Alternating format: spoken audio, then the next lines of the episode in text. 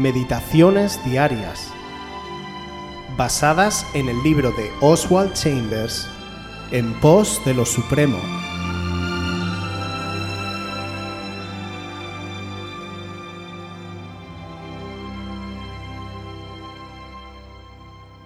El punto de partida del honor espiritual. Romanos 1.14. A griegos y a no griegos, a sabios y a no sabios, soy deudor. Pablo estaba abrumado por el sentido de su deuda para con el Señor y se esforzaba por expresarlo. La mayor inspiración de su vida era concebir a Jesucristo como su acreedor espiritual. ¿Tengo yo esa misma sensación de deuda con Cristo en cuanto a toda alma nos salva? El honor espiritual de mi vida como creyente es pagarle mi deuda a Él con respecto a todo hombre. Cada valiosa partecita de mi vida se la debo a la redención de Jesucristo. ¿Estoy haciendo algo para que Él manifieste su redención de manera efectiva en otras vidas? Solo lo puedo lograr a medida que el Espíritu de Dios produce en mí ese sentido de deuda. No soy una persona superior a los demás, sino un siervo del Señor Jesús. Pablo dijo en 1 Corintios 6 del 19 al 20, ¿O ignoráis que vuestro cuerpo es templo del Espíritu Santo, el cual está en vosotros, el cual tenéis de Dios, y que no sois vuestros? Porque habéis sido comprados por precio. Glorificad, pues, a Dios en vuestro cuerpo y en vuestro espíritu, los cuales son de Dios. Pablo se vendió a sí mismo a Jesucristo y dijo, Por causa del Evangelio de Jesús, soy deudor a toda persona que vive sobre la faz de la tierra. Únicamente soy libre para ser su esclavo absoluto. Esto es lo que caracteriza a un cristiano a partir del momento en que los principios del honor y el deber son reales en su vida espiritual.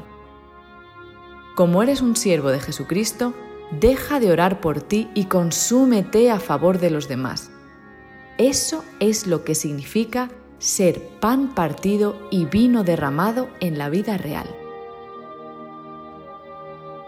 Es importante destacar que la voluntad de Jesús quedó clara cuando les dijo a sus discípulos que fueran y predicaran el Evangelio a toda criatura, para que ninguno se pierda, mas todos tengan vida eterna. Este es el corazón de Cristo, que todo el mundo goce de una eternidad con Él. Y es que hay una realidad eterna a la que todo ser humano tendrá que enfrentarse una vez se acabe su tiempo sobre esta tierra. Todos somos pecadores y un día nos apartamos de Dios, firmando así nuestra condena de separación eterna de Él. Pero Cristo pagó por nuestras faltas, por nuestras rebeliones, llevó nuestras iniquidades sobre Él. Si creemos esto, y lo confesamos con nuestra boca, seremos salvos. No hace falta una gran ceremonia, ni hacer ningún rito o penitencia. Bastará una oración sencilla, pero sincera, diciendo, Señor Jesús, reconozco que tú eres el Hijo de Dios, que moriste en la cruz por mis pecados, que tu sangre me limpia de todas mis faltas. Hoy te recibo mi corazón como Señor y Salvador Ayúdame a vivir acorde a tu palabra y a andar en tu gracia. Te lo pido en el nombre de Jesús. Amén. Si nunca has hecho esta oración, corre a hacerla. Únete a la gran familia de Dios por toda la tierra y disfruta de sus promesas. Si ya tienes a Cristo en tu corazón, eres deudor, como dice Pablo, de que otros conozcan también a Cristo y sean salvos. Porque no hay otro nombre en que podamos ser salvos sino el nombre de Jesús.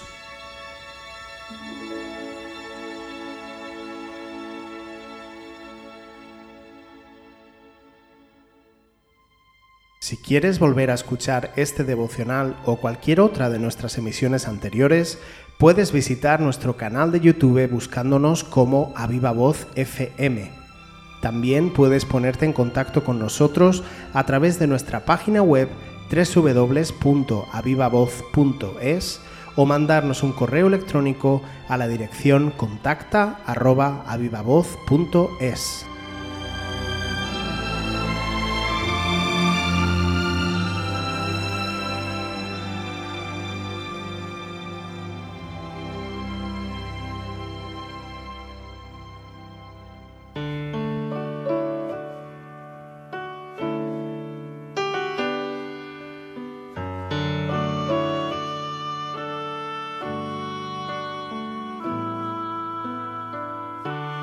cada día puedo ver en sus ojos el sufrir, gente llena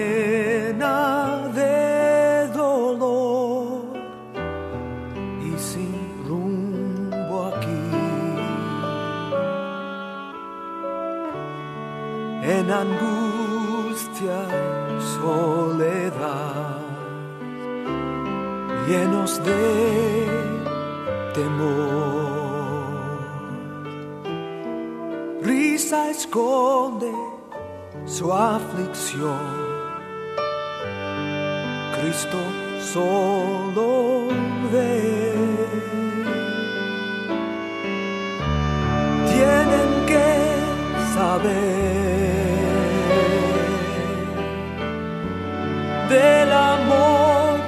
Dios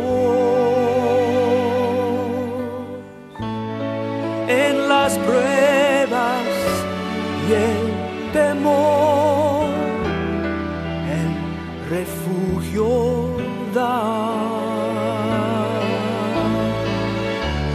Tienen que saber del amor de Dios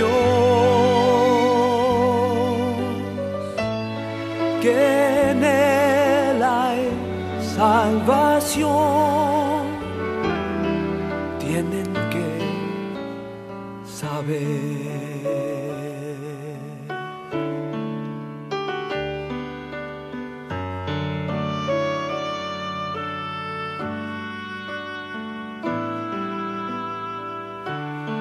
Él nos llama a brillar en un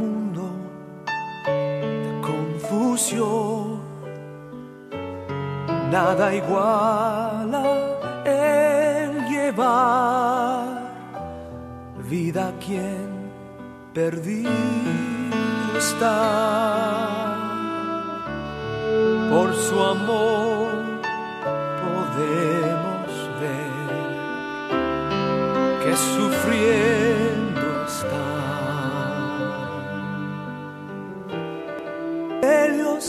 tienen que oír, debemos compartir.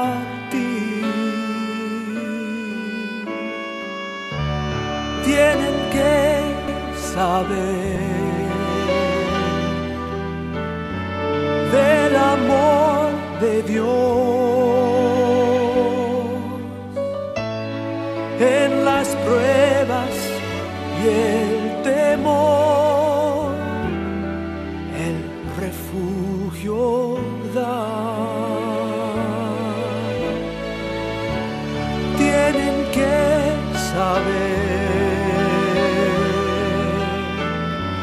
saber